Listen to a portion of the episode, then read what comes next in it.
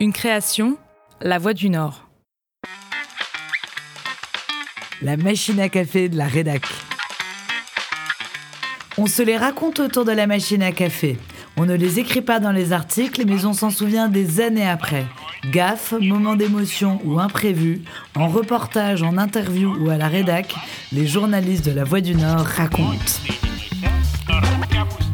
On est le samedi 6 mai 2017, on est au Touquet. Il y a un monde fou euh, dans l'avenue Saint-Jean hein, qui euh, est proche de l'hôtel Westminster au Touquet.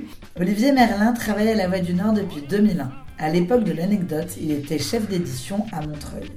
On est à quelques heures du, second tour de, la présidentielle et euh, Emmanuel Macron, euh, on le sait, est aux portes de l'Élysée. Donc les, journalistes, les photographes attendent en nombre hein, devant euh, la villa du, couple Macron, où il prend quelques week-ends de temps en temps au Touquet. On l'appelle la, la villa Monéjean. C'est la villa de, Brigitte Macron. Et euh, on sait que le couple est, à l'intérieur, euh, puisque le lendemain, ils iront voter à la mairie pour le second tour. Alors il est 9h30, 10h, 10h30, 11h, et bizarrement, on voit sortir personne, alors que tous les matins de, sa présence ici au Touquet, on sait que Emmanuel Macron sort faire un tour ou sort faire un tennis. Et là, il n'y a personne. Donc on est un petit peu étonné, et il y a une sorte, euh, une sorte d'impatience qui, qui se fait jour auprès des, journalistes, puis même auprès auprès du, public d'ailleurs. Il y a beaucoup beaucoup de monde devant la maison. Et puis soudain arrive une jeune femme auprès des, journalistes que personne ne connaît à l'époque. Euh, c'est Sibeth Ndiaye, c'est la future ministre d'Emmanuel Macron, la future euh, porte-parole du gouvernement. À l'époque, elle est l'attachée de presse de la campagne, elle est la conseillère en communication d'Emmanuel Macron. Et elle vient nous dire en gros que le candidat Emmanuel Macron ne sortira pas euh, il n'a pas prévu de sortir de la journée.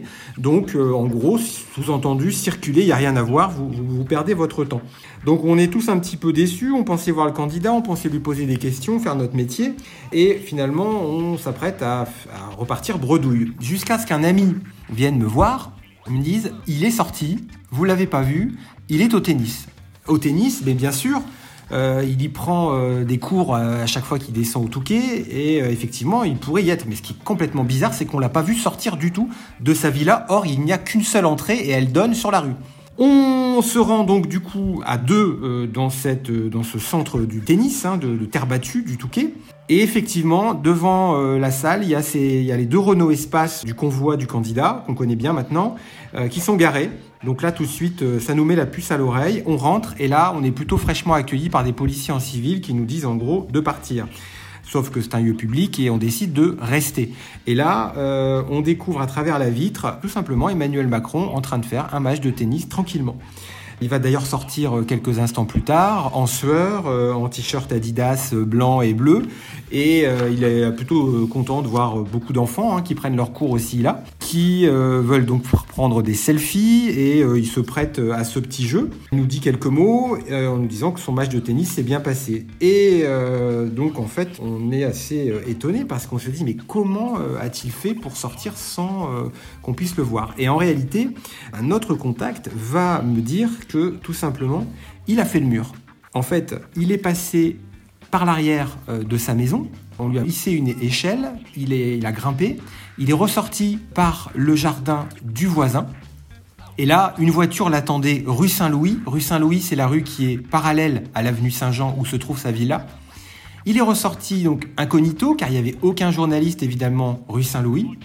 Et il est parti tranquillement prendre son cours de tennis euh, en semant les, journalistes. Franchement, un candidat euh, qui allait devenir président qui fait le mur, ça je crois qu'on n'avait jamais vu en France et euh, ça restera un des grands moments et un des grands souvenirs de ce mois de mai 2017 que j'ai eu la chance de vivre au Touquet.